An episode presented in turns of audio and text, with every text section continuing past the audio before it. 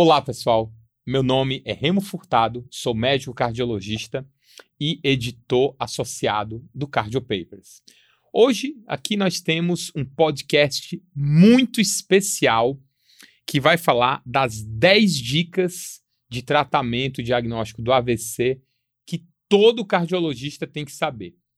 E para discutir conosco, eu trouxe aqui dois convidados muito especiais, a doutora Lorena Viana e o doutor Felipe Ferreira. Doutora Lorena é médica neurologista, é, fez residência em neurologia pela USP e em neurovascular, especialista também pela USP. É, e hoje ela é neurologista do Hospital Albert Einstein.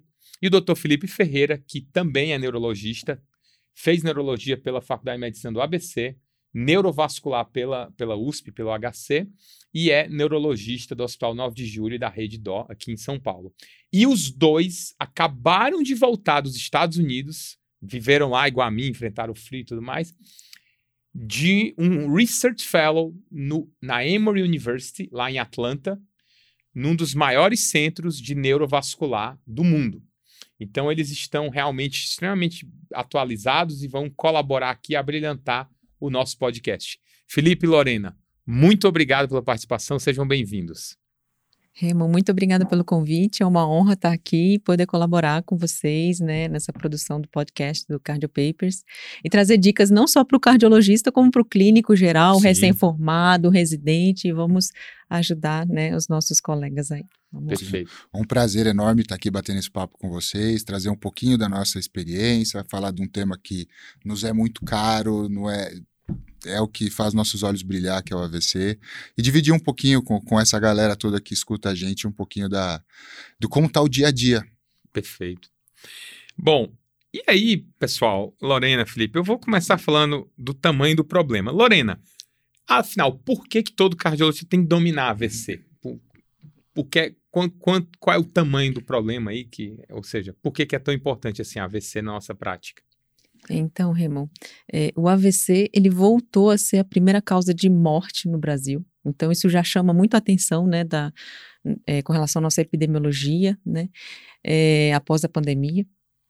É, a principal causa de incapacidade funcional né, no, no, nosso meio. Então, é, só para você ter uma ideia, né, cerca de 20% só dos pacientes re, reabilitam a mão parética, né, a mão fraca. Então, cerca de 75% dos pacientes eles têm é, dificuldade de retornar às atividades básicas do dia a dia, de trabalho. É uma doença extremamente incapacitante, né? Mais da metade dos pacientes tem disfagia, então geram outros problemas é, clínicos, né, de pneumonia aspirativa, infecção urinária, hospitalização. E, e, a gente tem uma interface muito grande com o cardiologista. Inclusive, a gente dava plantão junto no mesmo andar, né? Exatamente, Cardiologia e neuro. Exato. Exatamente. E, de fato, eu acho que vale. Bons tempos aqui, né? Muito bons tempos. Muitas vale relembrar, noites discutindo é, trials. Exatamente. e, e diante dessa interface, vale a gente lembrar que cerca de 25% dos 30 até, às vezes, né, dependendo da casuística, dos casos de AVC são de etiologia cardioembólica, né, de uhum, embolia cardiórtica. Então, assim, a interface com o cardiologista, tanto no tratamento agudo, né, de atendimento, na, na emergência, como na prevenção secundária, né. Então, a gente acaba discutindo como é que vai tratar da melhor maneira possível esses pacientes. Pois é. Desculpa. Claro, fala. Eu só pegando um ganchinho no que Lorena disse e também para ajudar a dimensionar, uhum. botar um, um, um, ponto de vista, às vezes, que passa despercebido pelas pessoas, uh, diferente de outras doenças que têm uma incidência grande, uma taxa de mortalidade grande, uh, o AVC ele tem uma taxa de mortalidade considerável, mas ele tem um custo alto e esse custo a gente pode olhar ele por, duas, por dois prismas diferentes. A gente tem o custo econômico, ou seja, eu pego uma pessoa que fica disfuncional, ela não consegue mais trabalhar e isso tem um custo social. Então eu tenho aquele paciente ele eventualmente morre, tem todo o problema relacionado ao óbito do, dessa pessoa, mas aqueles pacientes que não morrem e não reabilitam, isso é um problema social muito importante, tanto para aquela pessoa, aquela família, e do ponto de vista social, aquela pessoa deixa de produzir, ela passa a se tornar mais dependente do Estado, mais dependente de algum auxílio, porque ela se torna incapaz de ser o provedor das próprias necessidades. Perfeito. Felipe, isso é muito importante, né? Eu costumo dizer assim, em cardiologia, a gente, mesmo nos trials, né, a gente fala muito morte, morte, mortalidade, etc. Mas tem muito paciente que é interessante que ele tem mais medo de sofrer um AVC do que de morrer. Porque é justamente por causa disso. É um, realmente é uma situação muito, muito assim, é, de um grande peso para a família. A pessoa fica completamente incapacitada, dependente dos outros.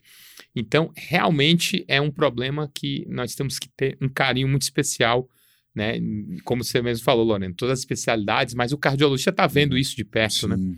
Assim como vocês. E para graduar essa incapacidade, só para resgatar essa informação uhum. para os residentes, né, para os cardiologistas, sim, sim. a gente gradua essa incapacidade funcional com uma escala chamada ranking, que é muito utilizada nos trials de neurologia vascular. A gente busca um ranking entre 0 a 2, em que o paciente tenha o mínimo de incapacidade funcional possível, né? Então, vale a gente resgatar essa informação. Perfeito, não, bem lembrado isso aí. Agora, já que você, a Lorena puxou aí a, a, a brasa aí da questão de o cardioembólico, tudo, vamos falar agora dos tipos de AVC. Isquêmico versus hemorrágico, quais são as múltiplas caras do AVC, Felipe? Lembrando, dá uma recapitulada aí, porque às vezes a galera pode não estar tá assim tão, tão por dentro, mas só para a gente lembrar aí desses tipos, esses subtipos que a gente tem, né? Quais são as Sim, possibilidades é... Vamos começar bem do comecinho, então. É a gente tem os, os AVCs que sangram e os que não sangram. Uh, os hemorrágicos e os não hemorrágicos. Uhum. Os hemorrágicos têm uma série de etiologias possíveis, um aneurisma que rompeu, uh, e outras doenças possíveis que podem causar um sangramento intracraniano, uhum. tá? Os AVCs que não sangram também tem uma série de mecanismos pelos quais eles podem aquele, esse tipo de AVC que entre aspas uh, entope um vaso. Um trombo vai lá, entope, alguma coisa acontece e uma artéria responsável por suprir uma determinada área do cérebro deixa de fornecer oxigênio, glicose e outras coisas para aquela área funcionar e aí acontece a morte neuronal e delimita-se uma área de lesão no cérebro. Não que sangrou, mas porque por isquemia, falta de oxigênio, falta de glicose e outros, uh, outras substâncias necessárias para o metabolismo neuronal. Então, partindo desse olhar mais amplo, a gente pode dividir os AVCs naqueles que sangram e aqueles que não sangram. E aí a gente vai discutindo as etiologias possíveis de ambos os lados. Então, você tocou num ponto importante. Então, vamos lá, pessoal. Didaticamente tem essa divisão, o hemorrágico, o isquêmico. Qual que é mais comum, Felipe? Se a gente pudesse colocar aí numa porcentagem. Olha, é, o AVC isquêmico é mais prevalente na população do que o hemorrágico. hemorrágico. a percentagem exata de cada um, não me lembro de cabeça, uns 30%. Uns 85. Tem, não, 30% sangram, 70%, 80% são isquêmicos. Então, o isquêmico, moçada, é mais comum. Muito mais comum. Então, isso é um, é, um, é um lembrete pro pessoal. Assim. Um, uma coisinha muito importante. Uh -huh. O isquêmico pode sangrar, mas depois ah. da lesão. É. Depois da Entendi. morte neuronal, da delimitação da área de isquemia, morte neuronal, perda da estrutura cerebral daquela área, e aí e ele se transforma. Ele se transforma. Ah, então isso é importante também. Isso é o famoso AVC isquêmico com, com transformação, hemorrágica. Então, isso é um ponto importante, tá, pessoal? Porque isso tem implicação na terapêutica, né, Felipe Lorena? Exato. Porque às vezes, assim, é, nós vamos falar de terapia daqui a pouco, mas diferentemente do infarto, em que no coração o infarto, ele sempre é um infarto que a gente chama branco, né? Infarto é, com necrose não hemorrágica. No caso do cérebro, você pode ter uma necrose hemorrágica, ou seja, tem a isquemia, necrose, morte celular e sangramento em cima da necrose. Por isso que é mais difícil, em alguns aspectos, tratar o AVC do que o IAM. Porque no IAM, eu posso dar um monte de antitrombótico que o coração não sangra. Sim. Pode sangrar em outros lugares, mas não no coração. Não no coração. No caso do AVC, você tem que se preocupar em evitar isquemia, ok? Mas também não pode causar sangramento, senão você joga contra. Posso botar lenha na fogueira? Então? Claro. É, então, mas é, só para a gente Gostamos. resgatar essa informação também, é, só 6% dos, dos casos trombolizados de AVC fazem uma transformação hemorrágica sintomática. O que, uhum. que seria isso? Uma transformação sintomática, que piora o NIH mais do que quatro pontos. Uhum. Então, assim, até acho que vale essa informação quando a gente for conversar com a família para pedir autorização da trombólise, né? Então, assim, a taxa de Uhum. transformação hemorrágica não é tão alta como a gente é, considera, assim, né? Então, são só 6%. E outra coisa que vale também instigar o povo da cardiologia, né? O que mais transforma é o cardioembólico, né? Em geral, são os mais graves também, Hum. Olha aí, né? responsabilidade É, nossa. então, então a gente tem uma interface muito importante nesse tema, É, de fato. E eu vou É. um pouquinho mais além, para deixar as pessoas com segurança de tratar o paciente com AVC na hiperagudo ou na fase aguda. Ainda que você esteja na dúvida se aquilo se trata de um AVC ou não, tem autografia, não tem sangramento, não tem contraindicação da trombólise, será que é o que a gente chama de um stroke mimic? Por exemplo, uma outra doença Sim. que produz sintomas compatíveis com uma síndrome cerebrovascular aguda, esses casos sangram menos ainda se você trombolizar, 2 a 3%. Uhum. Então, assim, pode trombolizar.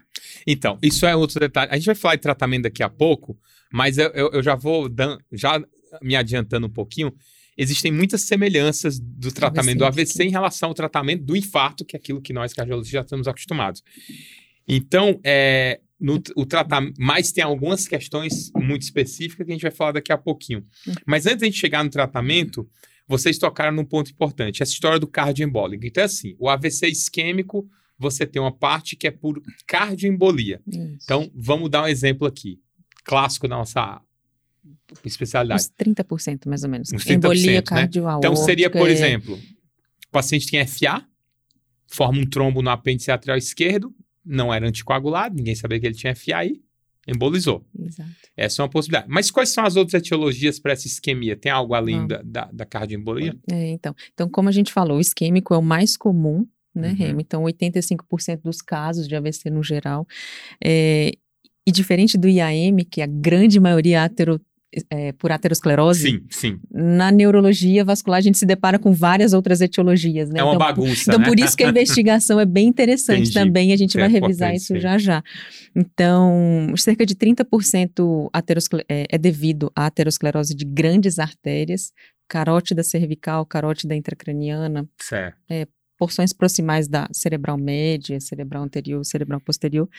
Cerca de 30% também embolia cardioaórtica, trombo no VE, Hum, é, FA, o FOP, que é sempre uma grande Sim, é um discussão, é, se é de Vamos falar de fato. FOP já já. É, então, é, bom, insuficiência cardíaca, né, como vocês bem sabem, né, fração de ejeção menor do que 30% também pode, né, Olha, só falaram doenças que vocês cuidam, hein, pessoal? é, Se então, liguem a cinesia apical, É. né, tudo com, com vocês, né, com Exatamente. certeza. Oh, As famosas disfunções segmentares, né? Exatamente. É, então, cerca de 20% a gente tem é, AVCs de etiologia lacunar por aterosclerose de pequenas artérias, né? Então, as artérias perfurantes, os ramos distais da cerebral média. E, e nisso também a gente tam- também tem uma interface muito grande com o cardiologista, com o clínico, com o endócrino, né? Porque são pacientes, é, em geral, hipertensos, diabéticos, obesos, sedentários, tabagistas, né? Que fazem uma hialinólise de ramos perfurantes, né? muscu- é, Importante, sim. irrigação distal, né? Vascularização distal. E os outros 20%, infelizmente, a gente não acha causa. São os criptogênicos, né? Que para Uhum. nós, na neurologia vascular, o criptogênico tem uma conotação um pouquinho diferente da, da medicina no geral. Né, Remo? Então, o criptogênico, ele pode não ter uma etiologia conhecida, ou ainda uma investigação incompleta, ou ainda duas etiologias possíveis. E aí, sim, a gente se depara né, com casos em que o paciente tem FA e uma átero, é, Nossa, uma sim. estenose Aí é um rolo, significativa, então é um criptogênico. Sim. tem dois é. mecanismos possíveis. É, Então, aproximadamente 10% do, dos AVCs por aterosclerose, o paciente tem FA. Pois é, porque inclusive, cá entre nós, os fatores disso coincidem, né? muito. Muito. Então, idoso hipertenso diabético pode ter FA com- com frequência. Idoso diabético hipertenso, aterosclerose. Aterosclerose. É. Então, pessoal, olha só que detalhe importante. Eu costumo brincar assim, quando você. Tanto é verdade isso que nos estudos de cardiologia, os nossos estudos, né, para infarto, para doença coronária e tudo, os desfechos sempre é o tal do MACE, né, aquela sigla lá. Morte cardiovascular, infarto e AVC. AVC. Então, o, o, o, o AVC, o acidente vascular cerebral, ele é uma doença também nossa.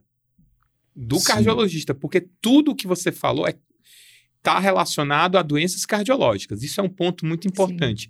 Então, FA, insuficiência cardíaca, diabetes, Doença hipertensão, doença coronária, Sedentário. sedentarismo, dislipidemia, Ah, tabagismo, tabagismo, tudo, tudo tem o quê? Uma doença aterosclerótica por detrás, ou uma fibrilação atrial, ou uma doença estrutural no coração, às vezes miocárdica, às vezes valvar, e que tudo isso pode culminar com AVC. Prótese valvar. tudo, Exato. é. Então, o AVC está, é, digamos, sempre na sombra da cardiologia. É Sim. uma complicação que todos os nossos pacientes Sim. estão correndo risco de ter, principalmente, pessoal, se você não tratar direito os fatores de risco, se você não tratar a dislipidemia, hipertensão e não prestar atenção para o seu paciente, ver se ele tem trombo, se ele tem FA, esse tipo de coisa. Então, isso é um ponto muito importante que a gente precisa lembrar. Eu acho que das causas também de AVCH, né? Acho que vale a gente também pincelar um pouco. É, você falou de aneurisma, né? É uma. É. Uma delas. É, até porque é uma, um, um dos braços né, das causas de AVCH é a anticoagulação. Então Hum. aí a gente tem que discutir. A culpa é nossa. Será que a gente volta a anticoagular esses Esse é um pacientes? né? Então é, vale assim resgatar essa informação, né? É, tem um acróstico muito interessante chamado SMASHO, das principais etiologias, causas de AVCH. Como é um publicado- acrônimo, peraí, que a gente gosta. Smash, vamos lá, vamos soletrar para o É, pessoal que está é em porque a casa. gente gosta de acrônimo aqui no Cardio Papers, é, não, né, Então- para o pessoal brilhar aí nas provas também. Então, S de structural lesions, né, lesões estrutura- estruturais, como o Felipe mencionou, aneurisma, Tá. MAVE, Mave. né, então, é, tumor, né. M de medicamentos, né, aí entra anticoagulação também. Sim, os nossos medicamentos. Então, mais outra importância, pessoal. Às vezes o É. AVC, no caso hemorrágico, é causado por nossos Sim. medicamentos que a gente É. usa para tratar, né? As doenças cardiovasculares. É, exato. Isso é importante. O A é de angiopatia amiloide, que é Uhum. uma arteriopatia não aterosclerótica comum na população mais idosa, com mais de 65 anos de Uhum. idade, né? É, o S de sistêmico, né? Então, alterações sistêmicas, coagulopatia, hepatopatia, doença renal, enfim, né? Como a gente lida muito com isso, é, o combo, né, no dia a dia. H de hipertensão, então a gente precisa de vocês para manejar bem a, a pressão né, desses pacientes. E o, como sempre, na neurologia vascular, indeterminado, né?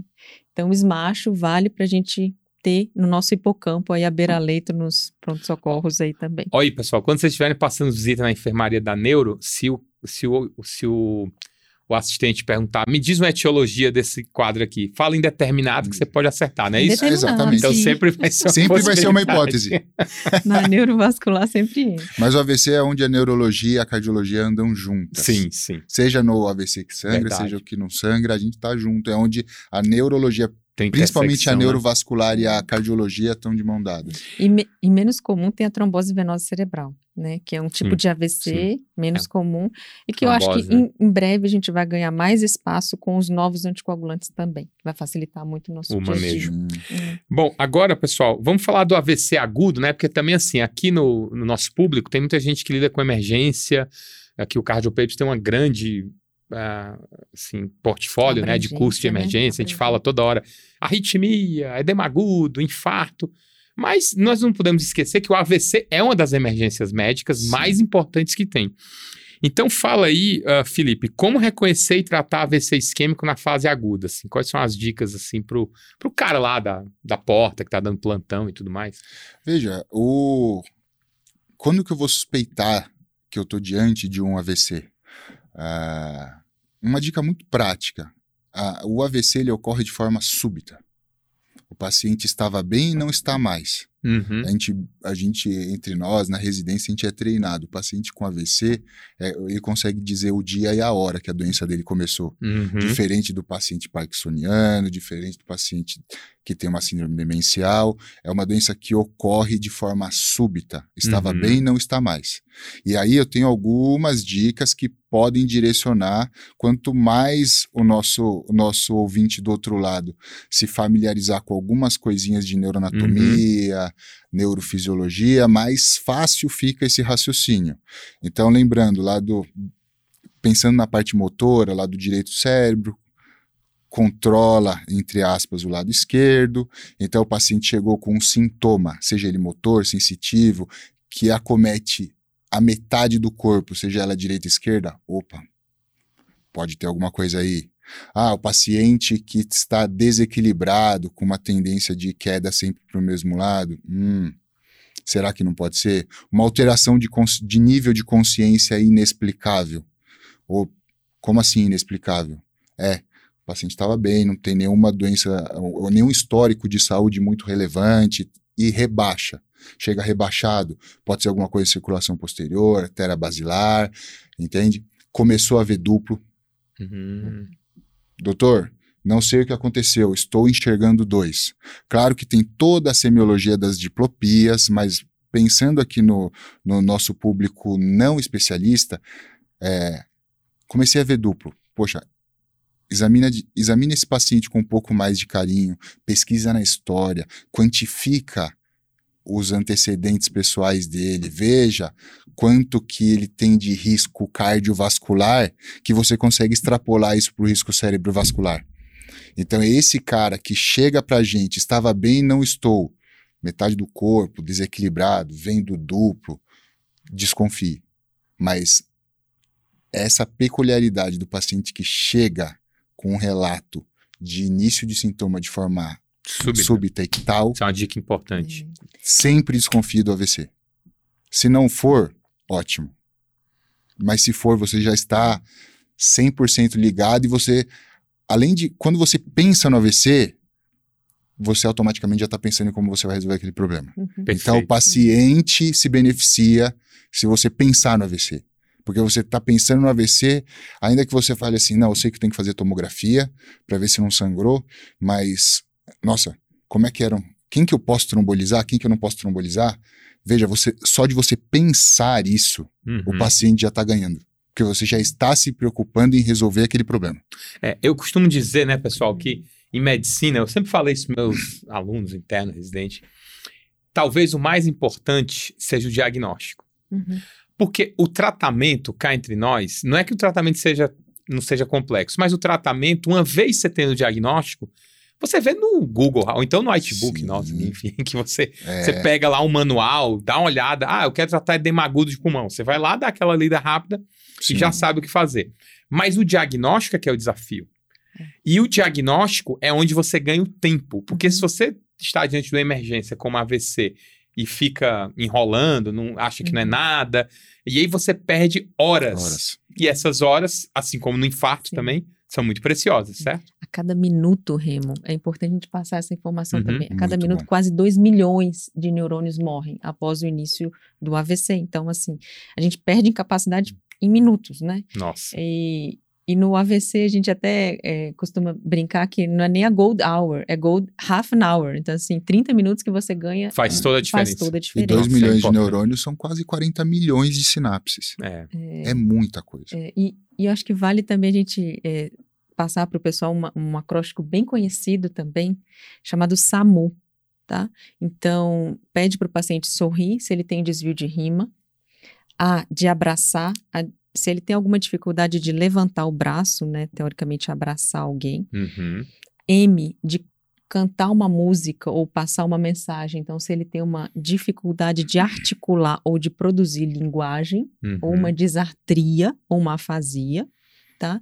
E o U, ligar para urgência, o SAMU 192. Tá? Então, sorrir, abraçar, mensagem e urgência. Olha, pessoal, mais um acrônimo legal, anota é, aí. Sim. E é. É, só esclarecendo aqui para o público aqui da CARD, Lorena, então, disartria uhum. é a fala enrolada, como fala. a gente fala, quer é. dizer, a dificuldade de articular. De articular palavras. E afasia é a dificuldade de, de, se comunicar. De se comunicar, exato. Ou de produzir linguagem ou de compreender. De compreender. Está no código o problema.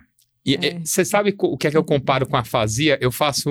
Aliás, tem até uma história engraçada sobre isso, né? Uhum. Uma vez chegou um residente da clínica médica, não vou falar nome, né? enfim, quando eu era residente, ele chegou na enfermaria e falou: gente, a paciente tá afásica. Ele todo se achando, né? Pô, uhum. fiz um uhum. diagnóstico de afasia.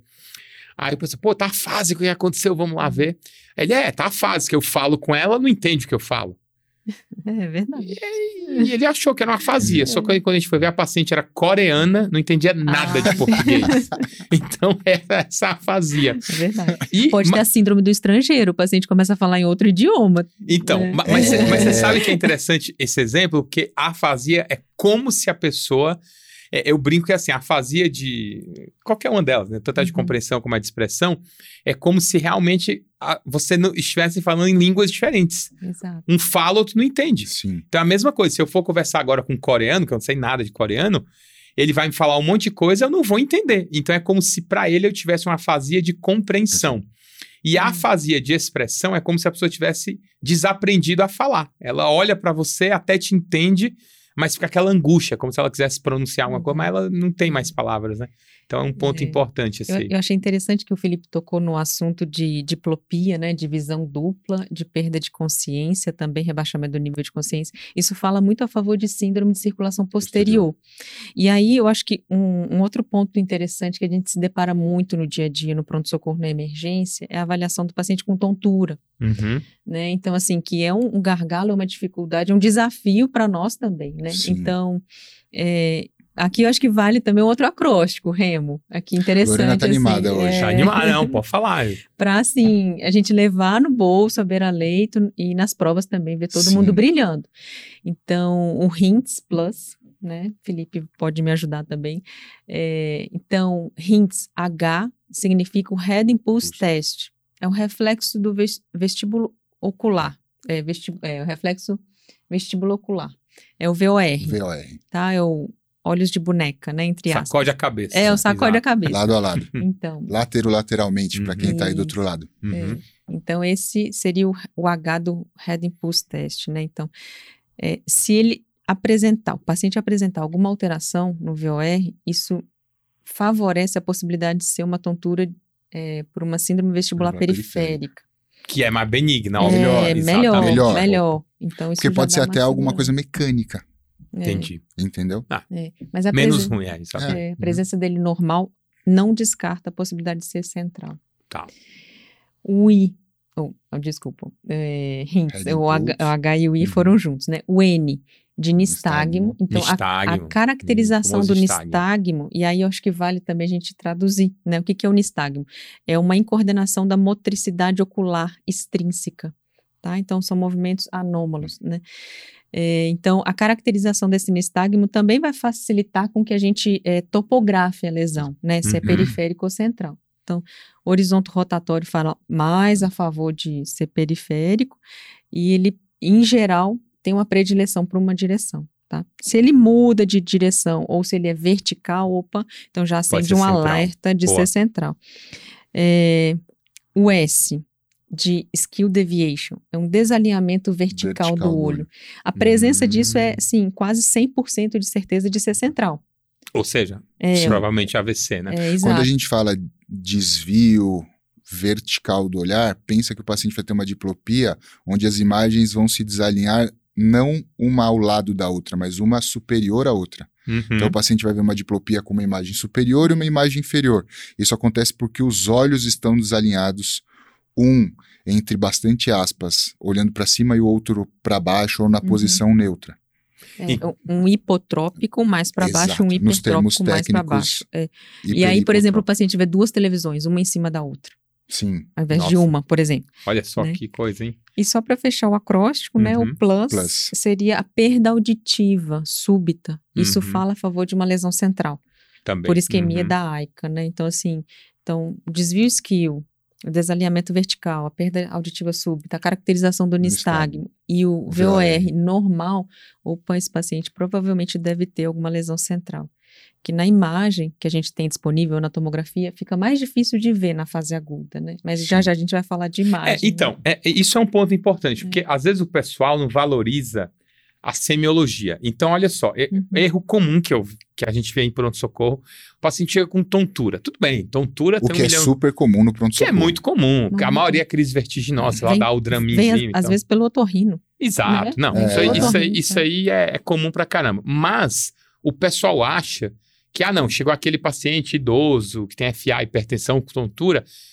Muita gente quer- faz a, a imagem, tomografia, que é o que tem mais disponível, que não pega bem a fossa posterior, aí não examina o paciente direito, não se atenta a essas dicas que você deu, Hum. a tomografia vem normal e ele fala: não, isso aqui é assim vertiginosa. Isso é um erro comum. Muito, A gente vê demais isso aí, A né? Então tem que valorizar a, a semiologia. totalmente. Até É. mesmo, Remo, é, vale a gente lembrar, a ressonância nas primeiras 48 horas, 20% delas não mostra a restrição à difusão, ou seja, a isquemia. Sim. E às vezes a gente libera esse paciente com a ressonância normal e depois, eventualmente, a gente repete no ambulatório, no consultório e acha a área isquêmica E eu tenho, eu tenho também, você lembrou de um caso, eu lembrei de um caso meu, ah, estava de plantão um dia, era residente de neurologia, estava dando um plantão de clínica médica, e, e alguém bateu lá no consultório onde eu estava atendendo, me ajuda, tem um paciente aí que eu acho que é seu. Eu falei, como assim, acho que é meu?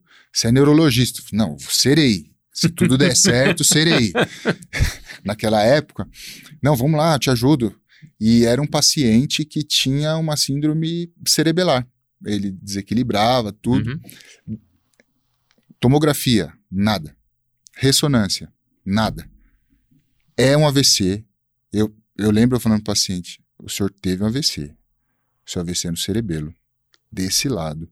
O seu exame físico me fala isso. Uhum. Mas não tem nada na imagem. Vai aparecer. Tá, o senhor tá internado. Lembrando sempre que esses casos de fossa posterior, gente, nunca subestime. O cerebelo, ele pode Sim. edemaciar, comprimir o tronco Sim, encefálico. pode esse se virar uma tragédia. É, Sim. uma tragédia. Então, assim, Uhum. UTI monitorizado, bem, Uhum. bem certinho em cima desse caso. Depois eu fiquei sabendo que esse paciente trabalhava com meu irmão Nossa. na empresa. Falou, cara, você atendeu o meu, meu amigo de empresa. Falei, seu amigo teve um AVC. Ele falou, era um AVC. era um AVC, aí repetimos a, a ressonância 24 horas depois e apareceu. E isso é, um- é, é uma coisa que, um dos casos que marcam Uhum. e, e você confia, por quê? Porque você domina a semiologia. Eu já tive um caso Sim. também no Isso é consultório, importantíssimo, né, É. Jefferson? que a ressonância... Confiar no exame físico, é. Exato. ressonância. História e exame físico. Total. O exame, o, o exame complementar ele vai É confirmar Sim, o seu sim. diagnóstico, não vai dar o diagnóstico. sim. O diagnóstico é seu. Eu tive um caso também no consultório, uma ressonância normal, eu repeti depois e, e veio a lesão, né? É, isso aí eu vou fazer uma analogia com a cardio, né? É igual aquele paciente, isso aí, pessoal que vê emergência cardiológica antes de ver. O paciente chega com uma dor típica, aquela dor de livro, pálido, suando, urrando, dor em aperto. Aí você faz o primeiro eletro, não dá nada. E aí você fala, ah, não, deixa pra lá, espera a troponina. Só que, se você fizer um eletro 10 minutos depois, vai vir um supra. Porque às vezes a primeira alteração do infarto ainda é só uma onda T apiculada. Então é é uma analogia interessante. Semiologia é E- tudo. exatamente. Mas, pessoal, já que a gente falou aí do, do, do- dos sintomas da fase aguda, vamos falar um pouquinho de tratamento? Tratamento. Lembrando, vamos Sim. falar assim mais o feijão com arroz, Sim. porque o pessoal é, como eu falei, não, não é especialista, mas eu sei que hoje em dia o AVC, também outra analogia com a cardio, é que tem duas maneiras de abrir a artéria, igual a gente tem, né? Fibrinólise e tratamento percutâneo. Ou seja, muito parecido com o que a gente tem na cardio, mas com algumas particularidades. Então, Lorena, fala aí pra gente, assim, resumidamente, como que é a fibrinólise no AVC, quando que se usa, quando que se não usa, e o percutâneo, né, que eu, eu tenho visto Tá. que tem ganhado muito espaço, né, isso, trombectomia, Sim, sim. enfim. É, acho que é, passando para esse ponto, né, vale lembrar também que é o ABCD, né? Então a gente tem que estabilizar primeiro esse paciente antes de seguir para o sim. tratamento específico. né? Claro, Sim. É, destro, né? Sempre qualquer paciente neurológico com déficit agudo também tem que fazer um destro. sim, às vezes pode ser uma Pode ser uma hipoglicemia, eu já vi hipoglicemia. casos É, assim, pode aliás. ser né? Exato. hipoglicemia, né? Então, ABCD, é, né? Sempre palpar pulso, às vezes é Faz um uma dissecção, eletro, hein, galera? Eletro. É, exato. Palpa palpar pulso. pulso, às vezes é uma dissecção de aorta, que é uma contraindicação absoluta ao tratamento E é semiologia pura, não precisa de Sim, nada, é só Tá no palpar C, pulso. no ABCD, Sim. né? E o D, então, de destro e de disability, que a gente pode também passar alguns pontos do ENAIT também. É, então, fazendo o exame do ENAIT, né, e já levando esse paciente para tomogra... o exame complementar, né, para tomografia, também conversar com o familiar, né, pedir ajuda a alguém da equipe para já conversar com o familiar e ver as contraindicações para o tratamento, né, para ganhar tempo. né? Lembrando que a cada minuto quase 2 milhões de neurônios morrem. Então, em linhas gerais, é, qual o exame que a gente pede na fase hiperaguda, né, para decidir o tratamento? É a tomografia sem contraste, né, na grande maioria dos serviços, mas agora com a aprovação da Conitec para disponibilizar a trombectomia mecânica no SUS, né, no meio da pandemia houve essa resolução. Então, os protocolos, mesmo no SUS, têm mudado, atualizado e implementado também o pedido de angiotomografia Uhum. cervical intracraniana, né? Para a gente poder já no mesmo pedido de exame, no mesmo momento, já definir tratamento trombolítico e trombectomia mecânica. Então, só esmiuçando o que, que seria trombólise, é a reperfusão química, né? É o Uhum. mesmo do, do infarto agudo Sim. do miocárdio, né? Então, a medicação que é feita hoje em dia no AVC, é, disponibilizado pela Anvisa, unicamente a gente tem o alteplase. Né? Apesar de na CARD a gente ter evoluído muito mais né, com outros trombolíticos, no AVC a gente tem caminhado em breve, quem sabe, a gente tem a padronização também da tenecteplase no, no Brasil. Tem um estudo em Uhum. andamento, depois a gente vai falar mais para frente. Interessante. É, Sim. é, então, o trombolítico é a tenecte, desculpa, a alteplase, uma dose diferente do IAM. Tá. Vale lembrar também. É 0,9 miligramas por quilo. É Uhum. diferente da dose do IAM. É, né, o IAM Felipe? você faz uma infusão rápida, um bolos, depois uma infusão mais É, lentificada. Isso. 10% dessa dose em bolos. Uhum. Os outros se- 90% Em em uma 60 minutos. É Em isso. bomba de infusão. Quando né, fazer a trombólise? Né? Quando não tem a contraindicação, eu gosto sempre de passar para as pessoas pensar por sistema, porque fica mais Mas- fácil de lembrar beira-leito. Hum, Então, legal. lembre das neurológicas, neurocirúrgicas, as cardiológicas, que são só duas, e as hematológicas, clínicas e laboratoriais. E acabou, né? Aquela lista enorme, né, que a gente tem. Bom, e então, na trombólise, preconizado pelo Ministério da Saúde até 4 horas e meia, tá? Em hospitais privados, a gente avançou um pouquinho mais na janela terapêutica, em até 24 horas, com neuroimagem avançada. Mas no SUS, até 4 horas e meia, tá?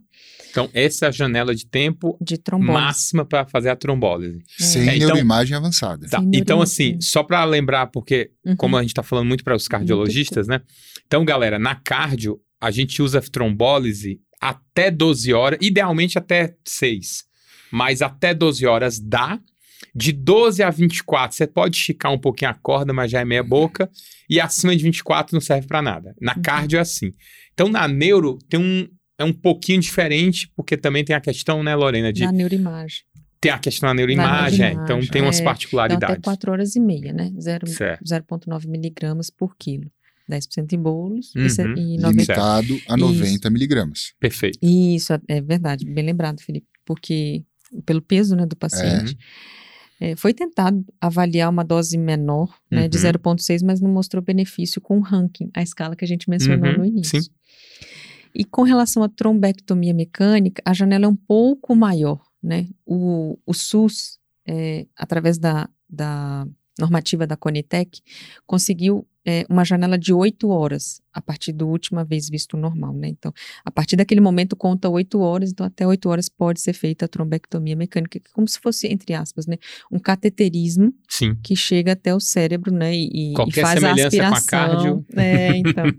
Exato. Mas no, no serviço privado, a janela também é maior, devido Uhum. ao uso de neuroimagem avançada. Mais o que, que avançado, seria tá isso, neuroimagem avançada? Tomografia perfusão e ressonância, Uhum. tá?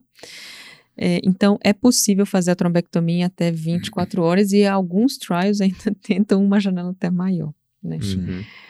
É, eu acho que em linhas gerais seria isso, né? É. Então, a tomo e angiotomo, Uhum. até 4 horas e meia trombólise e até 8 horas a trombectomia. É, e eu faço uma analogia aqui também com o infarto, né? No infarto, pessoal, é, se você tem um paciente com mais de 24 horas de início do IAM, mesmo que ele tenha ali um supra ainda persistente, é muito questionável, questionável abrir artéria após 24 horas. Então, as primeiras 24 horas, a gente chama que é aquele tempo máximo. Só que assim, quanto mais rápido, melhor. A gente fala na cardio, nosso grande mote é tempo é músculo. Só que agora vamos ter que falar outro. Tempo é cérebro. Cérebro. É, Você concorda? é. Porque Muito. na cardio a gente fala isso toda hora. Tempo é músculo, É. tempo é músculo, tempo é músculo. Na neuro, eu acho que, que depois de todos esses tratamentos do AVC, cada vez mais a gente vai ter que ter isso na, na nossa cabeça. Tempo é cérebro, tempo é cérebro. Por isso que é importante reconhecer. Perfeito. Agora, nós vamos. A gente já falou muito da fase aguda. Agora nós vamos falar algumas questões aí de tratamento, investigação. E aí eu vou fazer perguntas mais rápidas Uhum. para a gente dar, até dar uma, alguma, uma acelerada, porque ainda temos outros tópicos. Mas vamos lá. Rastreando FA. Essa é uma que os cardiologistas ficam meio com o pulga atrás da orelha. Felipe, devo procurar FA em todo paciente com AVC cardioembólico? A gente procura FA. Insistentemente? Sim. A princípio, a gente procura FA em todos os AVCs. O paciente chegou, é um paciente com AVC, seja lá que tratamento ele recebeu, se é que recebeu na fase aguda, esse paciente, uma parte da investigação etiológica do mecanismo dessa lesão é pesquisar FA. Hum. Essa pesquisa de FA, muitas vezes ela é limitada pelos recursos disponíveis naquele serviço. Se a gente for para o Uhum. serviço público, muitas vezes a gente tem um eletro, outro eletro, o paciente fica internado alguns dias, você faz eletro todo dia. Mas lembrando, ainda mais o público cardiologista que domina com maestria o eletrocardiograma, é uma monitorização muito pequena. Uhum, então é sim. quase que uma questão de sorte eu pegar uma FA paroxística. Você não vai pegar no eletro. Não vai pegar, só se você tiver uma mega Sim. sorte. Ou se for um FA persistente, mas Ma- paroxística Exato, não vai mas pegar. com paroxística não vai pegar. certeza. Uhum. E a partir daí a gente começa a ir para uma monitorização mais prolongada. O router de 24 horas, por exemplo, e depois a gente pode ir para o looper e coisas e coisa e tal. Lembrando que, conforme a- a- a- os exames complementares, a investigação etiológica vai prosseguindo no tempo, algumas causas se tornam mais ou menos prováveis. Uhum. Até a cara da lesão da- do AVC cardioembólico é dele, assim como a AVC lacunar é da- tem um, uma o- a, a lesão tem uma cara que é só Uhum. dela.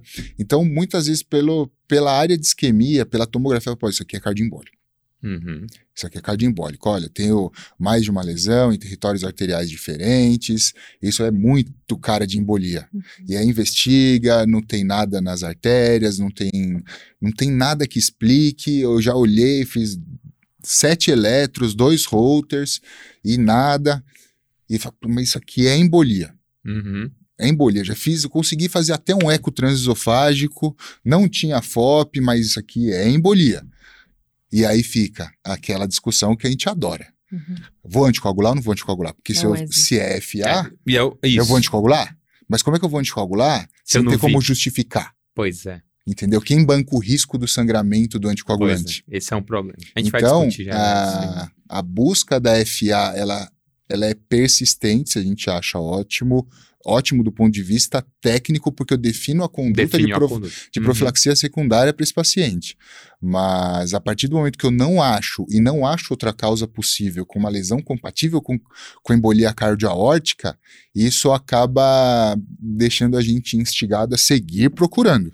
Uhum. Repete router de tempos em tempos, acompanha esse paciente mais de perto, porque eventualmente você pode estar diante de uma FA paroxística e agora com, a com as novas tecnologias, por exemplo, os smartwatches, isso aumentou muito a possibilidade de a gente encontrar esse tipo de, de arritmia, disritmia. Sim, é verdade. Então, acho que é um passo enorme para diagnosticar esse tipo de, de alteração É. cardíaca. A, a gente já discutiu em outros carnavais aqui no Cardiopage muito essa história de FA, FA. É interessante você falou, porque assim, a gente vai procurar FA com certeza, mas a, a gente está fazendo tanto exame, Felipe, que daqui a pouco a gente vai ter que tomar cuidado em cardiologia para não para saber se a culpa é da FA. Você falou um tópico interessante, que tem paciente que tem FA e tem lesão na carótida. É. E aí você fala, e agora, Jesus, o que é que eu faço? Eu vou anticoagular, Antiagregar. às vezes, por ser um FA incidental, 10 batimentos no holter, ou eu não vou anticoagular e vou intervir. A gente vai falar daqui a pouco sobre carótida, mas olha que. que- porque em medicina é tudo, por isso que eu falo, é tudo definir a causa. Sim. Por isso, gente, que a gente está falando dessa história da FA, porque se você encontra FA e é um AVC agudo, você já sabe que o tratamento muda. Porque você não vai dar aspirina. Aspirina para FA, aliás, pessoal, não se usa aspirina para prevenção de embolia em FA, pelo amor de Deus, hein? É, aspirina para FA é igual água, serve para nada, ok? Para doença aterotrombótica, show. Para FA não serve para nada. Então, É, Lorena, se não me engano, teve até um trial chamado Crystal, né? Que Crystal fez AF. Holter em todo Crystal mundo, AF. descobriu, é, exato. Então, mostrando a importância disso aí. Mas você faria Holter em todo mundo, assim, se disponível, pós-AVC? É uma boa pergunta, né, Remo? É o... É, Com né? Já fica com aquela tendência de querer fazer, né? Holter, né? É. Exame da minha área e tudo. É, eu acho que, é, bom, pelo menos um eletro na admissão, Sim, acho que tem que é ser feito, um sim. eletrocardio Sim. das derivações né, na admissão. Mas assim, o paciente que não tem evidência de algum outro, alguma outra etiologia, e a grande maioria a gente faz também, né, de rotina, porque Volta, pode tá. ser um, um AVC criptogênico por dois mecanismos, né, uma, uma sim. estenose crítica de carótida e um, um FA, então, né, eu, eu, eu indico sim. E eu acho que vale também a gente é, reforçar como que investiga o AVC. Que exames pedir? Pois né? é. Depois da fase aguda. Né? Porque Exato, eu falei é da fase aguda, é toma e angiotomo. E depois da fase aguda. Uhum. Eu gosto também de- muito de um acróstico. HEAD. Tá? Qual é esse aí? Peraí, eu tô Head. anotando essas Head. coisas, daqui a pouco eu vou dar... Eu Head gosto de head, de cabeça? cabeça, H, é, ah, legal, é. eu sei. Então, o H mais fácil de todos é o head image. Né? Tá. H de head image. Então, a tomo ou uma ressonância, se for fossa posterior, para ver melhor. Uhum. Né? O E de ecocardiograma transtorácico. E aí é Uhum. que vale um questionamento, né? Quando pedir um transesofágico? Também. Pois é. Que, que é uma coisa assim, né? Que a gente Sim. se Lembrando provoca que- na rotina. É, né? lembrando que assim, vai ser menos disponível, né, na maioria dos Exatamente. serviços. Trans- É. O transtorácico hoje é mais tranquilo, mais feijão com arroz, né? Mas o transesofágico a gente limita, em geral, para pacientes mais jovens. Ok. né, menos de 45 anos de idade. E tem AVC em pacientes jovens, né, com outras Uhum. etiologias.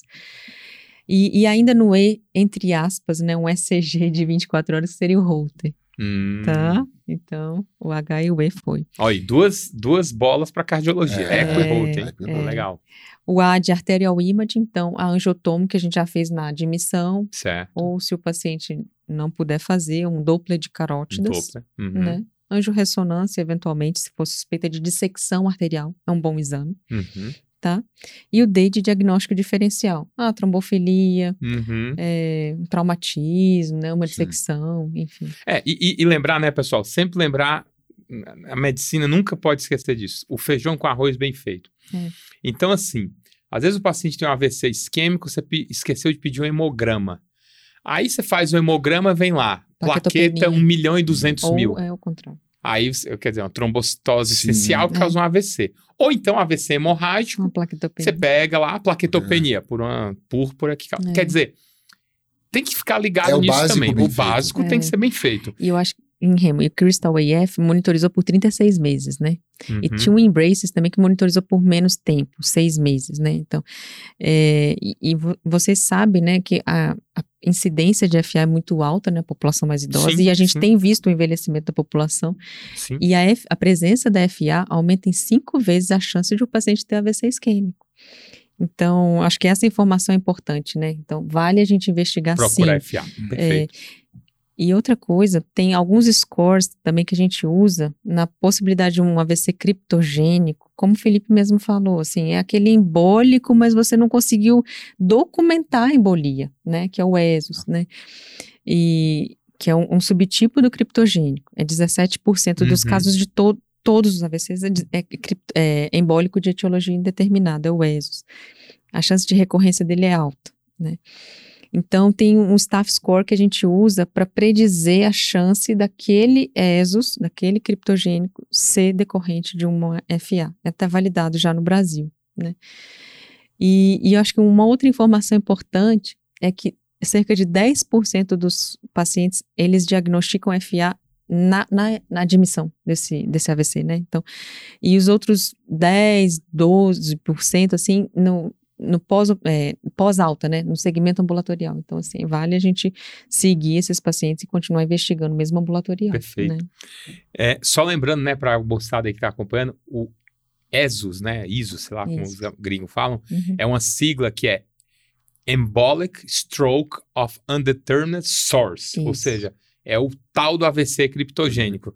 É um subtipo é um do cripto. tipo de É, criptogênico. Um tipo de é, é um criptogênico. Ah, tá. embólico sem etiologia determinada. embólico. Embólico na imagem, né? Então, é bem sugestivo de embolia. E tem uma aterosclerose menor do que 50%, não tem uma causa Não evidente de, entendi. não de evidência. cardioembolia, então... Porque isso, inclusive, já foi tema de trial. E aí, de novo, galera, você tá passando visita lá na neuro, E aí, para você mostrar que sabe, fala, ó, criptogênica, você nunca vai errar, né? Agora vamos falar de prevenção secundária. Acho que isso é um ponto importante, porque o cardiologista lida com prevenção secundária no infarto e no AVC, acredito que vai ser muito parecido. E aí eu vou perguntar algumas questões aqui para vocês. Felipe, vamos falar de quanto deixar de LDL. Então, como é que a gente faria a prevenção secundária em relação a lípides? Na cardiologia, a gente tem aquela máxima, the lower the better, né? Então, a gente dá estatina ali bem intensamente. E no AVC, como é que você faria, assim, um paciente pós-AVC com a parte de lípides? Veja, a, a, o estudo do perfil lipídico faz parte da, uhum. do, da investigação do, do paciente na pós-fase aguda. O paciente internado ainda vai dosar LDL, HDL, triglicérides e toda essa coisa. E sim, o uso das estatinas faz parte da prevenção secundária desse paciente. Há muito tempo se discutiu quanto de estatina, desde a época de estatina sim, mas que estatina? Ah, Simva 20. É o que tem. Simvastatina 20. Estou protegendo o paciente. Mas não. Ou melhor, naquela época esse raciocínio fazia sentido. Hoje não faz, não faz sentido esse tipo de raciocínio. Por quê? Porque a gente já tem estudo que comprovou que níveis mais baixos de LDL estão associados a menos a menor recorrência de AVC. Uhum. Então a gente tem um, um o último o último revisão feita pela New England sobre isso, eles dividiram dois grupos. Um, eles deixaram com LDL abaixo de 70 e o outro acima de 70. E a gente viu que o controle mais estrito do LDL uhum. resultou em menor recorrência de AVC. Então, acabou. O estudo bem desenhado, o estudo com uhum. dois braços, uh, desfechos uhum. fáceis de ser medido, MACES. E hoje, o nosso target para aqueles pacientes que principalmente tiveram AVC e de mecanismo aterosclerótico, a, o nosso target tem que ser em torno de 70% de LDL. É, e... De 70% não, de 70%. 70%. Perdão. É, isso é um detalhe interessante. Porque a, a, a, nossa diretriz, é. só, só para contar para vocês aqui uma. Um, aí é uma polêmica, uma bola na fogueira. As nossas diretrizes, as nossas, eu digo, as da cardio, elas têm uma discrepância nesse sentido aí. A diretriz é, norte-americana, que aliás, quando ela saiu, estava lá nos Estados Unidos, estava lá em Harvard, os caras do grupo time ficaram furiosos porque eles discordaram da diretriz. Mas é a diretriz, é paciência. Eles falaram que para o paciente é, com doença aterosclerótica prévia, ou seja, infarto prévio, AVC, doença vascular periférica, é, seria um, um alvo, uma meta 70. Então você vai dando estatina, não resolveu ezetimibe, não resolveu considerar esses remédios novos, inibidor de PCSK9 e tudo mais. Daí veio a diretriz europeia e falou que era 55. Muita gente pergunta, ah, Remo, por que, que é 55 e não 50? Porque o europeu gosta de falar em milimol. Então, hum. para eles, 55 em milimol fica melhor, enfim. E aí o brasileiro, quando foi fazer, foi para o lado do europeu. Foi para 50. Então, a diretriz europeia e a brasileira são mais agressivas. A norte-americana é mais conservadora. Permissiva. Exato. Então, tem uma discrepância aí. Mas eu acho que o recado vale de todo jeito, que é assim o paciente tem uma doença aterosclerótica, aterotrombótica, já teve evento, esse paciente é altíssimo risco. Então, nós em cardiologia, o nosso paciente com coronariopatia, a gente, eu faço pelo menos aquele, aquele máximo. The lower, the better. Então, se eu puder dar estatina, mais ezetimibe, mais em 2 PCSK9, eu vou com tudo. Porque a gente sabe que o risco de recorrência é grande. Sim. Mas para o AVC, né, o, vocês têm procurado essa meta de 70. Interessante. Não, pelo menos isso. Sim. Mas uhum. the lower the better faz todo sentido é. na neurologia também. A gente baixa mais que isso. É, e até lembrando de alguns casos, assim, por exemplo, paciente que tem dólico é, ectasia de basilar, Explica por exemplo. Um pouquinho o que é dólico ectasia. É, é uma dilatação, como se fosse um aneurisma fusiforme, uma dilatação uhum. da artéria basilar. É o local mais comum, né? Circulação uhum. posterior é o local mais comum. E é uma causa de AVC em jovem. Então, uhum. esses pacientes, assim, a gente tem que minimizar o máximo que a gente pode de Sim, LDL, né? Sim. Então, e lipoproteína A elevada também, que a gente tem que minimizar o máximo É. possível, né? Com, com estatinas, etimib, enfim. É, também, que é outra causa de AVC em jovens. É, a lipoproteínazinho, Lorena, É. ela é interessante porque ela, ela foi e voltou várias vezes na cardiologia, mas só para vocês saberem que pé a brincadeira tá. Nós não temos remédio específico, eficaz, assim, aqueles bons, para reduzir a lipoproteína A. Acabou de sair um, inclusive publicado agora, no Congresso da American Heart, fase 2, Semana que é passada. promissor. Hum. Então, vamos aguardar os ver. fase 3, aquela Hum. coisa toda. Hum. Porque, é claro, a gente reduz, mas tem que ver se reduzindo reduz evento. Só que a lipoproteína A, na cardiologia, ela vai começar a ter um boom de novo. Então, provavelmente na neurologia também, Também. vai, Sim. e é outro alvo que a gente vai pensar. Mas, Felipe, agora vamos falar de outro tema de prevenção secundária importante, que é a hipertensão. Quanto deixar de PA sistólica no paciente pós-AVC? O que é que a gente tem de evidência aí que poderia falar?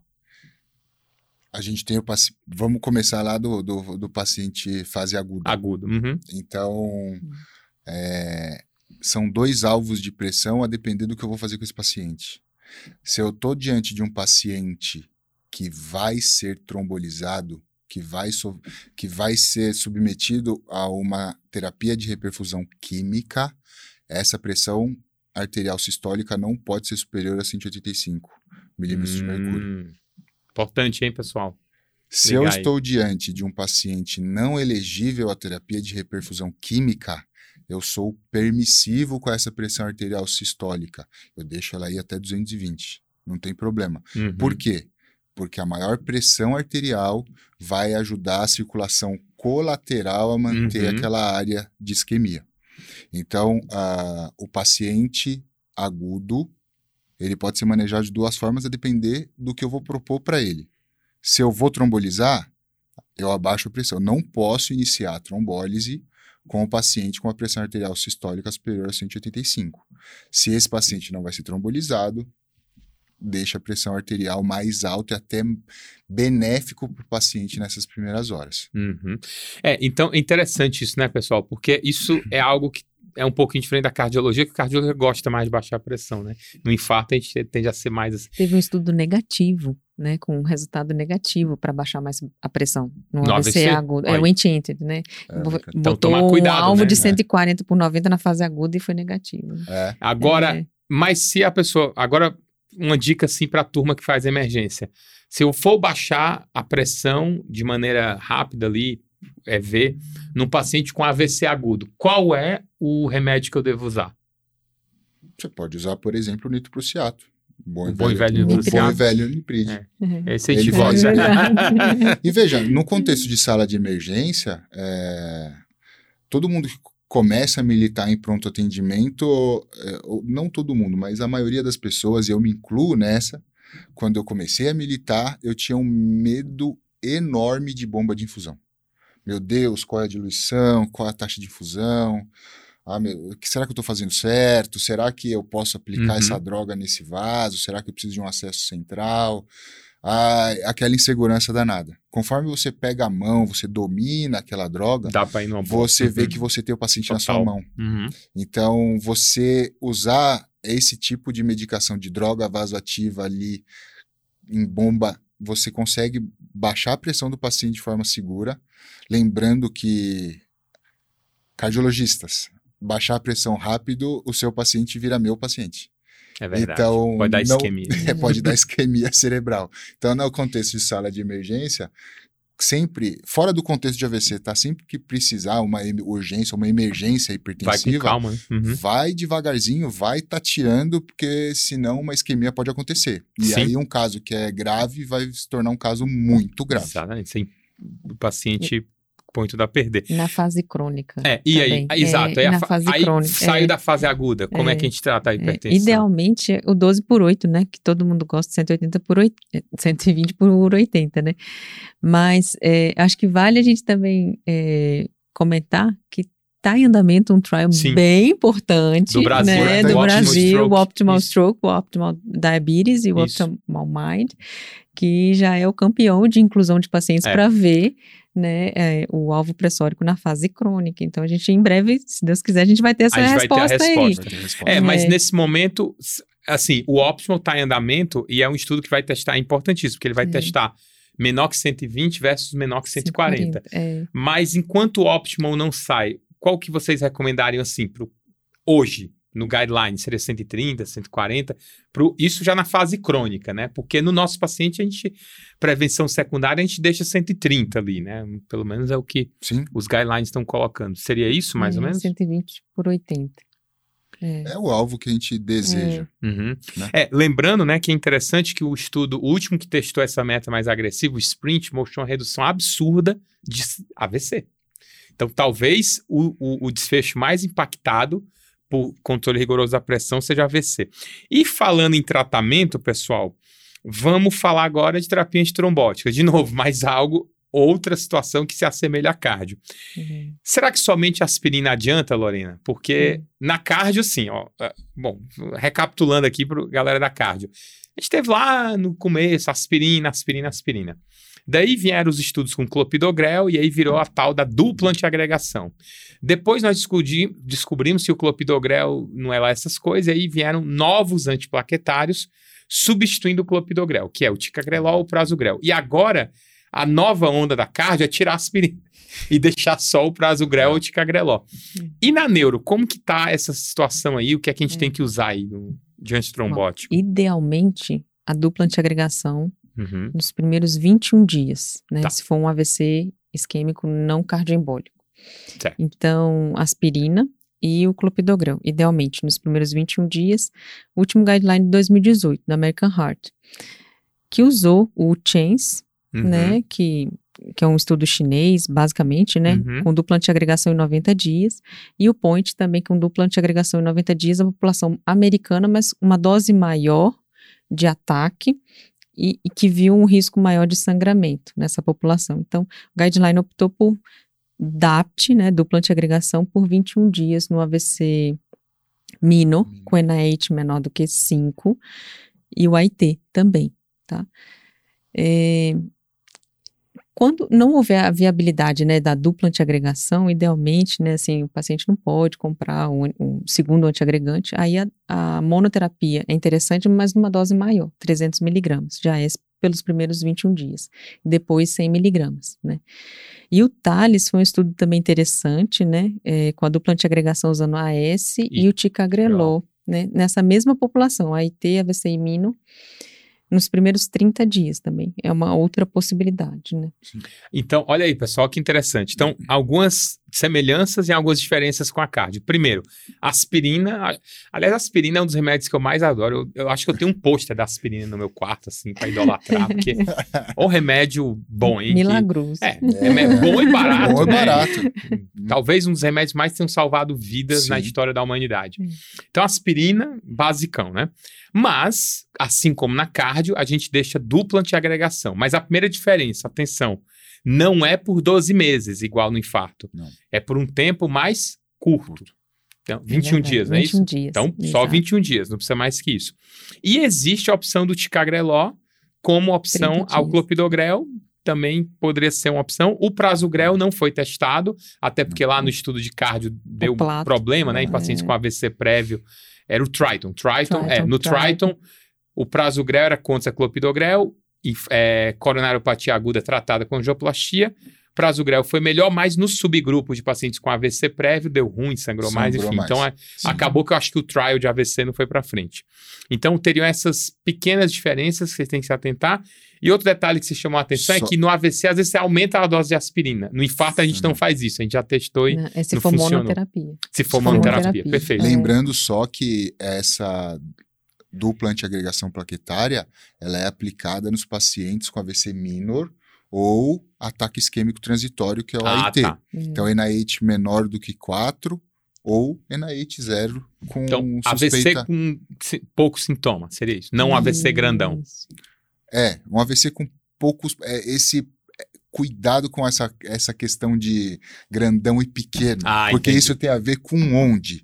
Ah, um entendi. pequeno no tronco encefálico é Tragédia. tragédia Uhum. certa. Então, assim, um AVC que pontua pouco na escala de NIH até 4, ou, um- Uhum. ou uma história de AIT, aí dupla É. por 21 dias. Só para só pra é, falar para a galera, NIH, né, que na verdade é uma sigla, então é NIH SS, NIH Stroke Scale, ou seja, é a escala de AVC do National Institute of Health, lá dos Estados Unidos, uhum. Que é uma escala que você usa para, basicamente, né, Felipe, graduar os sintomas. Então, se Sim. não me engano, é de 0 a 42. Sim. Você dá uma pontuação em vários sistemas, é motricidade, queda da face, sensibilidade, afasia, essas coisas. Uhum. E no final, quanto maior a pontuação, pior, não é isso? Sim. Zero é na, nenhum sintoma, até, um, enfim... Algumas ressalvas importantes. O NIH, ele privilegia a circulação anterior uhum. que é basicamente o sistema carotídeo. Uhum, tá. Então, uh, uma baixa pontuação no, no NIH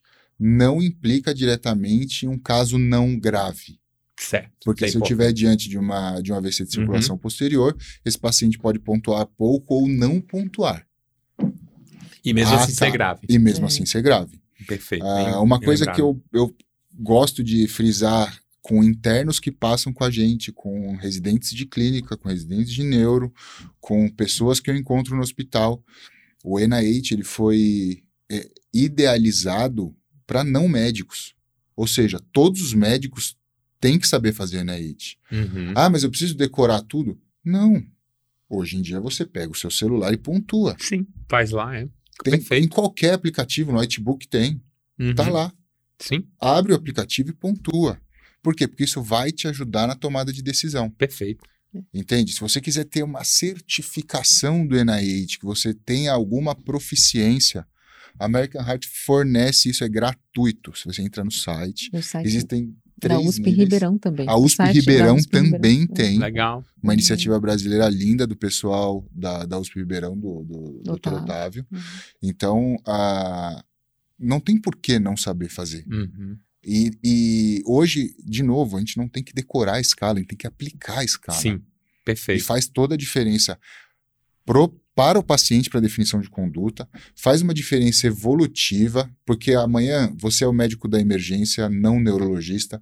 Depois esse paciente vai estar no neurologista, a gente consegue graduar quanto Sim, esse paciente é evoluiu. É porque essa é, essa é uma das funções, funções das escalas. A gente conseguir medir e a gente Comparar, mede né? em qualquer uhum. lugar do mundo porque é uhum. é padrão. E são, são, quatro grandes blocos, né? Se a gente pensar crânio caudal, fica mais fácil até da gente resgatar uhum. a escala à beira-leito no momento de emergência uhum. de estresse. Então, pensando em consciência, nervos cranianos, somático e depois a cognição, né? Só para a gente tentar alinhar, porque são 11 itens, é uma escala muito longa, de fato. Sim. Mas se a gente começar a pensar crânio caudal, né, e os subitens, fica mais mas, mas ela, o, o, que eu acho legal, eu fazia uhum. muito treinamento de GNI nos tempos lá dourados do, do Semineuro e tal, é. e, e eu lembro que é uma escala bem estruturada, assim, ela é quase que autoexplicativa, né? Então, Sim, é, é uma vantagem, é, é, exato. Ela é bem prática. Até, até, pelo fato dela ter sido idealizada para não, não médicos, médicos, aplicar, uhum, tornou ela é, o desenho dela foi muito bem estruturado e autoexplicativo. Entendi. Faz sentido, é, é interessante. E a certificação em português é no pro site... emergencista usar. É, exato. exato. Perfeito. E no site da USP Ribeirão a gente faz a certificação em português, né? Fica Ai, muito ótimo. mais fácil, né? Para a equipe multidisciplinar e para os médicos. Bom, pessoal, agora vamos falar de outro assunto também que é bem cardiológico, que é a intervenção, né? Intervenção percutante, essas coisas. O cardiologista gosta muito de pôr a mão na massa, intervir, estente, essas coisas todas. Então, por exemplo, estenose de carótida, Felipe, quando intervir ou quando não intervir na doença carotídea? Será que a gente tem que. Porque em cardiologia a gente brinca que tem um reflexo óculo-estente, né? Viu a lesão, põe estente. Põe estente. E na neurologia, é assim ou não é? Como é que vocês não fazem? É assim. Hã? Mais ou menos. Mais, é. mais ou menos. Na verdade, a primeira. A cardiologia está mudando, hein? Tem umas evidências aí que é, vão então, mudar é. isso, mas enfim. Primeira Quem... coisa diante de uma carótida comprometida com uma estenose importante, é, a, antes de se propor qualquer tratamento, a gente vai pensar se aquela carótida é a carótida culpada. Hum, se ela é assintomática. Porque imagina que o paciente fez um AVC na artéria cerebral média do lado esquerdo, vamos investigar o sistema carotídeo daquele lado, Existe aterosclerose, mas uma aterosclerose pequena, uma aterosclerose que não, não é uma placa suspeita. E quando investigamos um lado, a gente investiga o outro também. E o lado contralateral tem uma estenose acima de 70%. E aí o olho estente, o reflexo olho estente brilha, né? Ele tende a disparar. É. Ele tende a disparar. Nossa, e aí? Vou chamar o cirurgião vascular, vou indicar uma endarterectomia, eu vou chamar o pessoal da, da hemodinâmica, vamos colocar, colocar um stent. é. Então, primeira coisa. Igual na cara, a gente Aquela carótida é. é a carótida culpada? É a carótida sintomática? Sim, é. Ótimo. Então agora a gente vai tratar essa carótida. Perfeito. Então, uh, acima de 70% de estenose já está bem indicado um tratamento. Esse tratamento ele pode ser via aberta, por endarterectomia ou stent. Lembrando que cada um dos métodos tem seus prós e seus contras. Uhum. Os estudos que saíram até hoje, uh, a maioria ou a totalidade, não vou falar totalidade porque eu não tenho certeza se eu li todos, mas todos que eu li uh, colocam como um ponto de ressalva analisar a experiência do serviço onde você está. Eventualmente uhum. você tem um, está num serviço onde a equipe de cirurgia vascular é incrível na abordagem carotídea e o serviço de hemodinâmica está começando. Poxa, é uma lesão que pode ser tratada por via aberta? Manda para eles. Perfeito. Ah, não, tem um serviço onde a hemodinâmica é perfeita. Os, os, os pacientes ficam ótimos e a equipe da cirurgia cardíaca, daquele serviço em si, não tem muita familiaridade com casos de endarterectomia carotídea. Tudo bem, manda para hemodinâmica. Claro que há casos que não dá. Por exemplo, se eu tenho uma estenose muito alta, o cirurgião vascular não consegue chegar para. Isso é uma contraindicação pela anatomia do paciente, Sim. por onde está a lesão. Mas, sendo possível um ou outro, primeira coisa, considere o serviço onde você está. Uhum. E depois considere qual é o paciente. A gente tem uma idade aí de 70 anos, o paciente abaixo de 70 anos, ele tem maiores complicações pós-estente no, nos primeiros 30 dias. Uhum do que os pacientes uh, que são submetidos à endarterectomia. Após os 30 dias, a taxa de recorrência de AVC e outras complicações, elas se equivalem no grupo endarterectomia e no uhum. grupo uh, stent. Uhum. Mas nos primeiros 30 dias, essa faixa de 70 anos que foi testada, riscos e benefícios para se pesar. Mas lembrando que não é uma decisão exclusivamente ligada ao paciente. Leve em consideração o serviço onde você está. Perfeito. Isso aí, Felipe, você tocou num ponto que na card a gente fala muito. É, às vezes o pessoal olha o resultado daquele estudo, poxa, a cirurgia foi melhor do que. E aí você para e fala, mas peraí, mas será que o meu time cirúrgico é bom? Então, isso é muito importante.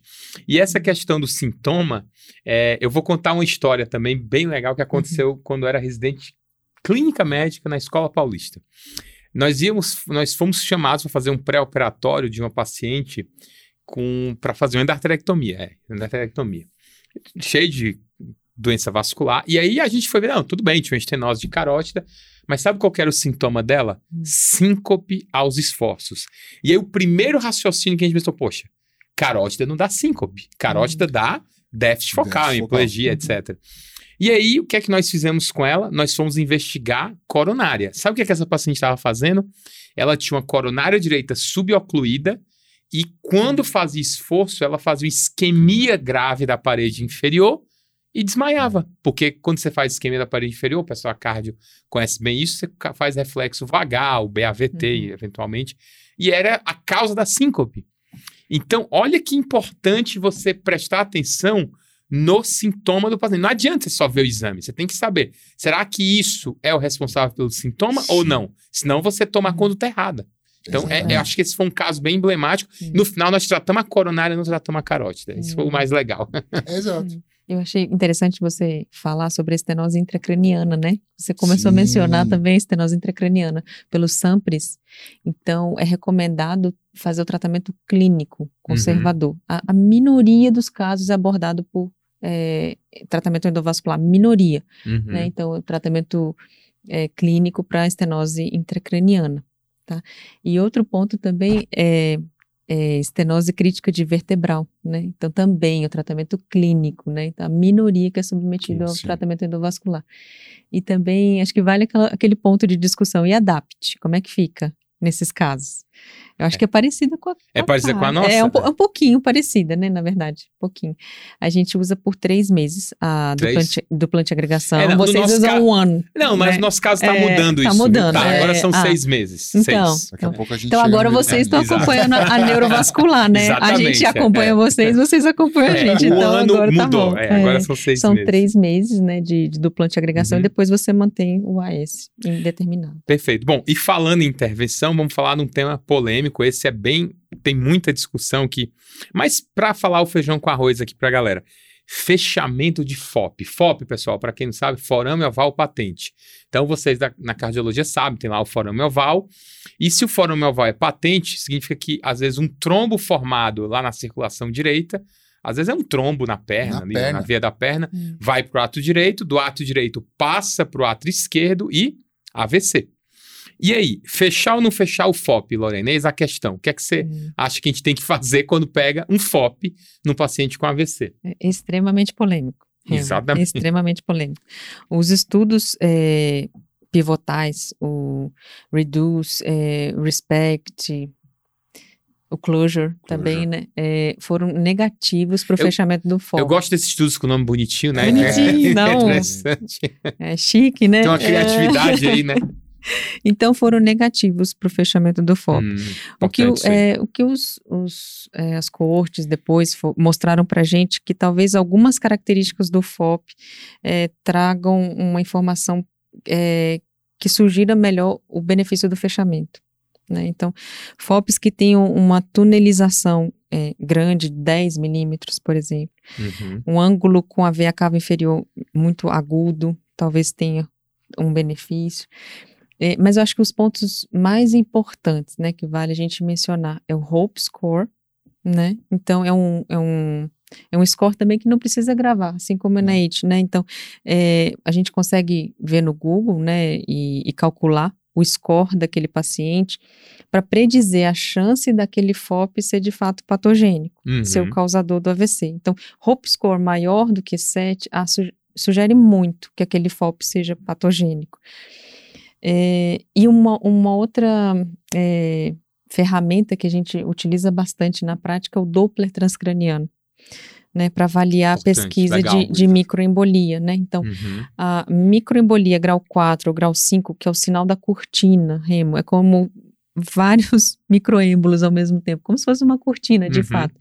Então, isso sugere é, que esse FOP, de fato, grande e alta condutância tem que ser fechado. Né? É bom, é bom falando do FOP, Uh, toda vez que a gente começa a introduzir, por exemplo, esse assunto FOP com o residente, ele acha que o FOP é um buraquinho de alfinete, como se fosse um buraco numa folha de sulfite. Uhum. Não, ele tem ângulo, ele tem comprimento, sim, ele sim. pode ser de um jeito ou de outro, fazer ângulo com a veia cava, sim, é ser mais longo, mais curto. Todas essas características dessa comunicação direita-esquerda do coração têm que ser levadas em consideração assim como sua reper, repercussão clínica, por exemplo, no Doppler transcraniano. Então, FOP é o nome da, da, do não fechamento dessa estrutura, mas FOPs são diferentes e a gente está chegando no ponto que, que coisas diferentes são tratadas de formas diferentes. Perfeito. E, bom, pessoal, nós já estamos aí, poxa, muito legal. Né? O tempo foi passando, a gente nem se dá conta de tão legal que é o foi, papo. Foi bem gostoso mesmo. Mas nós já estamos no fim. Então, só lembrando as dicas que nós falamos. Então, dica número um: por que saber AVC? Somente os cardiologistas. Dica número dois: os tipos de AVC. Dica número três: como tratar na fase aguda. Quatro: rastrear ou não FA. Cinco: tratamento da dislipidemia. Dica número seis prevenção é, secundária hipertensão. Dica número 7, terapia antitrombótica. Dica número 8, estenose de carótida, quando intervir ou não. E dica número 9, FOP. Agora, Felipe, para nós encerrarmos aqui o papo, eu queria saber de você o que é que nós temos de perspectiva, o que é que vem por aí no futuro tratamento da, do AVC. Porque eu imagino, ah, eu vou, eu vou dar a minha impressão, tá? Eu, eu estou vendo hoje com a neurologia aquilo que a cardio viu há uma década ou duas atrás. Que nós tivemos uma era na cardio em que infarto era simplesmente dar morfina e esperar passar ou morrer, para hoje uma Um gama de arsenal. tratamentos que você trata, faz a terapia de reperfusão, tem tra- terapias também para melhorar o remodelamento do ventrículo esquerdo, ou seja, para prevenir a insuficiência cardíaca. Então, houve uma grande evolução e que eu estou vendo agora na neuro, ainda bem que Sim. né, a fase aguda e a gente está conseguindo tratar, diminuindo sequelas. Mas o que é que você acha que ainda tem algo para vir aí que nós vamos ver no tratamento do AVC? Eu acho que ah, os avanços na fase aguda tão, que a gente está vendo acontecer e está vendo que vai, vai surgir, assim, são extremamente animadores. Desde a reperfusão química com a chegada do tenecteplase, Uhum, inclusive um estudo brasileiro que vai legal. testar essa medicação na população. Esse a gente conhece, hein, cardiologista? Nem É. a gente já usa É. no infarto. É o Resilient TNK. Resilient Em TNK. andamento. Legal, Em legal. andamento. Ah, essa da parte da reperfusão química, acho que é o próximo passo. Uhum, definir qual a dose do, do, do tenecteplase para o AVC. A gente tem uma ideia, mas a gente ainda Uhum. precisa documentar isso num estudo estruturado, bem feito, bem conduzido. Da parte da terapia de reperfusão mecânica, os avanços são maiores ainda, porque eu tenho. O, está sendo discutido, por exemplo, será que eu preciso mesmo da neuroimagem funcional? Tomo perfusão e ressonância para todos os AVCs em janela estendida, sendo que a tomografia, quanto mais passa o tempo, mais sensível ela se torna? Por que, Sim. que a gente usa? Porque no trial foi usado. uhum, Hoje, a evidência que a gente tem é uma evidência produzida com o uso de neuroimagem avançada, uhum. o que não quer dizer que não possa mudar. Então, eu já vou ter mais ferramenta, porque a, a, a neuroimagem com tomografia simples está muito mais disponível. Então, mais pacientes, eventualmente, vão poder ser tratados só com uma tomo e uma Uhum. angiotomo. Ah, do ponto de vista endovascular, os stents estão cada vez mais finos, mais maleáveis, mais direcionáveis. Então, se há um tempo atrás a minha te- terapia endovascular visava trombos em- no primeiro ramo da cerebral médio M1, hoje eu já tenho stents que conseguem M2, M3 e até às vezes M4. É, eu tenho o stent retriever, eu tenho aspiração, eu tenho método combinado. Então, o tratamento do, do AVC na fase aguda, ele, ele, ele quebra a fronteira ano após ano. Tanto do ponto, pelo sim. advento tecnológico, a prática das pessoas, mais grupos produzindo ciência de alta qualidade, e o Brasil está dentro desses Sim, players. e o Brasil fez o Resilient, né? Isso que é um estudo que, aliás, foi um estudo que embasou a trombectomia no SUS, não foi isso? É. Exatamente. Exato. É, isso foi, foi e o estudo, aliás, pessoal, Publicado publicado em no New 2020. England. New inclusive. England, É, super bem 2020. brasileiro. um baita time de pesquisadores, Sim, um sim. esforço hercúleo de todos para conseguir trazer essa tecnologia e disponibilizar de uma forma ah, direta na Uhum. ponta para o paciente do SUS. Perfeito. E isso sustentou ah, o pedido de, de inclusão dessa terapia Legal, no rol de, de tratamento do, do Sistema Único de Saúde. Foi incrível. É. Eu acho que você falou muito bem, e só acrescentando alguns pontos, eu acho que a trombectomia de circulação posterior, eu acho que a gente vai ver algum, alguma mudança de guideline no próximo ISC, o ano que vem, no início do ano que vem, né, com dois trials publicados esse ano, é, e apresentados no ESOC, a gente até fez um, um artigo aí no, Ah, no, foi, é verdade. no Cardio lembro. Papers, é, então, o Bausch e o Aten Attention, né? Então, que, que mostraram o benefício da trombectomia na circulação posterior, que até então a gente não tinha, Não cons- tinha consolidado isso, mas com os critérios de, de inclusão bem selecionados, né? Então, a gente acredita que talvez o próximo guideline mude essa perspectiva. É, medidas neuroprotetoras também, né, que, que algumas têm sido testadas, neri- nerinetide, outras, né, e também para outras medidas protetoras para o AVC maligno, cerebral média maligna, para prevenir o desvio de linha média e a craniectomia com gliburide endovenoso. Tem um trial em andamento chamado CHARM, que, que tem alguns centros aqui no Brasil também, é, incluindo pacientes. Então, acho que é bem É interessante. pra não inchar o cérebro, é isso? É, é, Nossa. é, minimiza o, o edema citotóxico é, e o vasogênico, no- Uhum. que tem um pico em 72 horas, né? E o desvio de linha média a mortalidade. Né? Então, Nossa, é, é interessante. importantíssimo. É, Importantíssimo. e Então tem muita coisa pra Tem vir, muita realmente. Sim, coisa, o tratamento do AVC coisa. muda ano após ano. Sim, é sim. muito legal. Mas Uhum. assim, Remo, se eu puder deixar um bullet para uhum. a galera que, é, assim, é baseado numa frase que eu ouvi do Cortella, não sei se é dele, mas assim, o que a gente precisa é ser caprichoso. Fazer o melhor que vou, fazer o melhor que você pode com aquilo que você, você tem, tem porque o dia que você tiver mais, você vai fazer melhor ainda. Perfeito. Então isso serve para o nosso colega que está no SUS, onde ele Perfeito. tem um tomo simples, mas não tem um angiotomo, tem um eletro e um Doppler de carótidas vertebrais. Você consegue tratar o seu paciente de forma digna. Perfeito. Até o nosso colega que está no Einstein, no Sírio, em qualquer outro hospital de ponta que tem todas as tecnologias. Dá para tratar nos Dá para tratar. O paciente com AVC, ele, você, as pessoas conseguem tratar o paciente, não precisa ter medo do AVC. E o AVC, a gente falou aqui muito de tempo. Ah, 2 milhões de neurônios por minuto e tal. Isso quer dizer que você tem que ter pressa? Não, você tem que ser ágil. Uhum. Ser ágil é diferente de sair correndo. Uhum. Ser ágil é saber o que você tem que fazer e fazer aquilo da forma mais eficiente possível. Perfeito. Por isso que o atendimento do AVC, do IAM, ele é feito protocolarmente, porque você segue etapas de forma Perfeito. ágil, de forma treinada. Então, isso você pode replicar para tudo. Se, quantos prontos-socorros que não, não tem um neuro ou um cardio? E é por isso que a gente não vai tratar o IAM não. e o AVC? Não.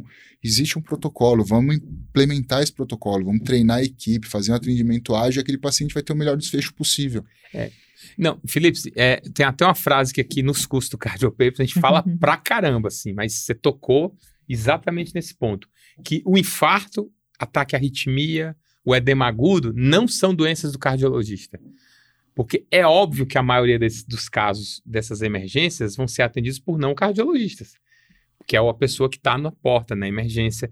Então, o AVC eu acho que é a mesma coisa. Mas, assim, brilhante esse ponto que você colocou. É, mas, além, assim, é, como nós já estamos aí no fim, é, Lorena, alguma mensagem final que você queria passar antes de eu fazer as, as, o encerramento aqui do nosso papo?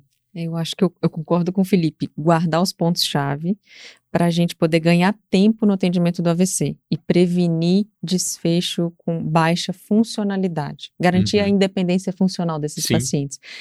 Eu acho que outro ponto interessante é treinar sua equipe multidisciplinar.